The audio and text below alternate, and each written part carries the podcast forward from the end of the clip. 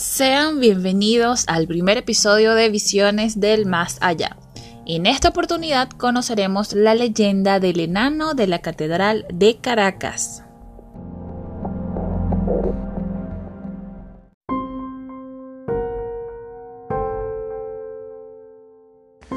Honestamente yo no sabía nada sobre este ser hasta hace más o menos dos días que estaba eh, leyendo sobre historia y leyendas de Caracas no hay mucha información al respecto, pero lo poco que hay realmente me pareció interesante.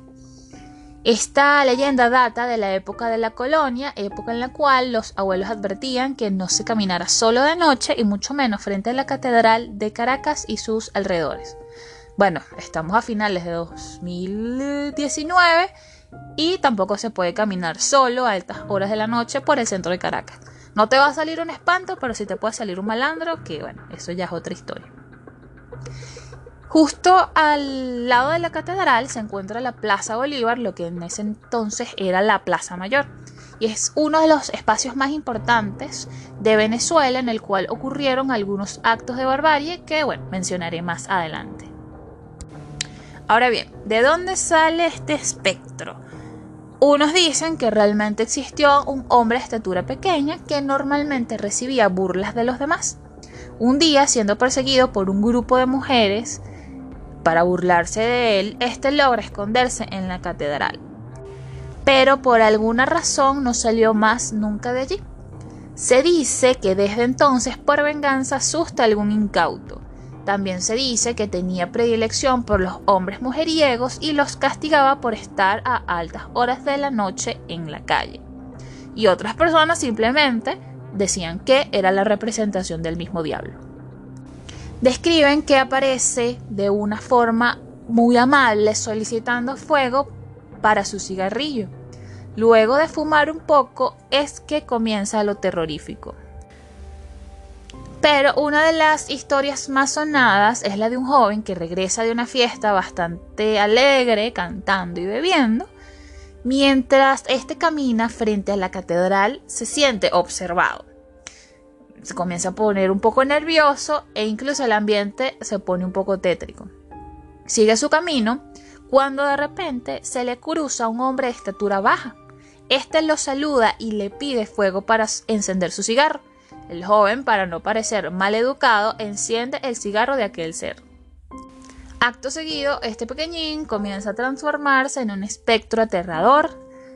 Salen colmillos enormes de su boca, su rostro comienza a deformarse y su cuerpo comienza a crecer, crecer y crecer hasta llegar a la altura de la torre principal de la catedral. El joven, muy aterrorizado, comienza a correr, mientras reza y sostiene en su mano una cruz de palma que siempre llevaba con él. A lo largo de su vida podía escuchar la risa macabra de aquel ser. Para ese entonces, uno de los consejos que te daban los abuelos antes de salir era jamás enciendas el cigarro de un enano. La historia del enano de la catedral salía a relucir cuando los abuelos decidían contar historias en las afueras de sus casas. Es más, luego de entrar a sus viviendas, las puertas y las ventanas debían estar cerradas, ya que a las 12 de la noche, cuando sonaban las campanas de la catedral, este ser aparecía. Fue el terror de la zona donde muchos de los habitantes decían haber visto al enano merodeando por allí. Incluso en una de mis lecturas sobre este ser encontré que algunas personas no pedían fuego para sus cigarros en la calle porque temían ser confundidos por el enano. Para los que crean en la historia, pues no habría de extrañarse que por esos lares abundaran historias relacionadas con lo paranormal, ya que en la Plaza Bolívar o Plaza Mayor era recurrente la ejecución de personajes políticos o enemigos de la corona española, siendo el más conocido el de José María España uno de los protagonistas de la conspiración de Wall y España. Fue ahorcado en el año 1799. Luego de eso, el verdugo procede a decapitar y descuartizar el cuerpo para que sus partes fueran exhibidas en distintas zonas y así servir de advertencia a los pobladores. para aquellos que son más racionales, eso de que sentía predilección por los hombres mujeriegos ya nos da una idea de quién pudo haber iniciado la leyenda del enano. Pudo ser un padre o una madre tratando de evitar que su hijo saliera en la noche. O también pudo eh, ser alguna esposa que se sentía celosa o algo por el estilo al ver que su esposo salía y regresaba eh, tarde en la noche. De igual manera, hay que tener en cuenta que para la época en la cual se desarrollan estos hechos, la luz eléctrica aún no había llegado en su totalidad a Caracas, siendo iluminada esta plaza por primera vez en 1874. Pero las penumbras aún existían en los alrededores y las mismas ayudaban a que la imaginación de la población volara bastante alto. Se dice que este ser estuvo espantando hasta comienzos del siglo XX.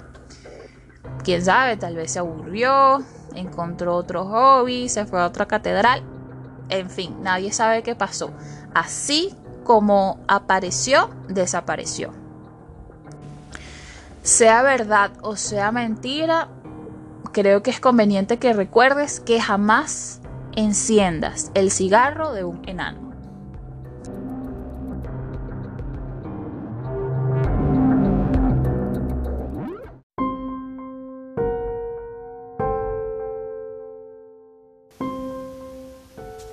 Y así concluye esta historia caraqueña. Muchas gracias por escucharme y será hasta el próximo episodio. Chao.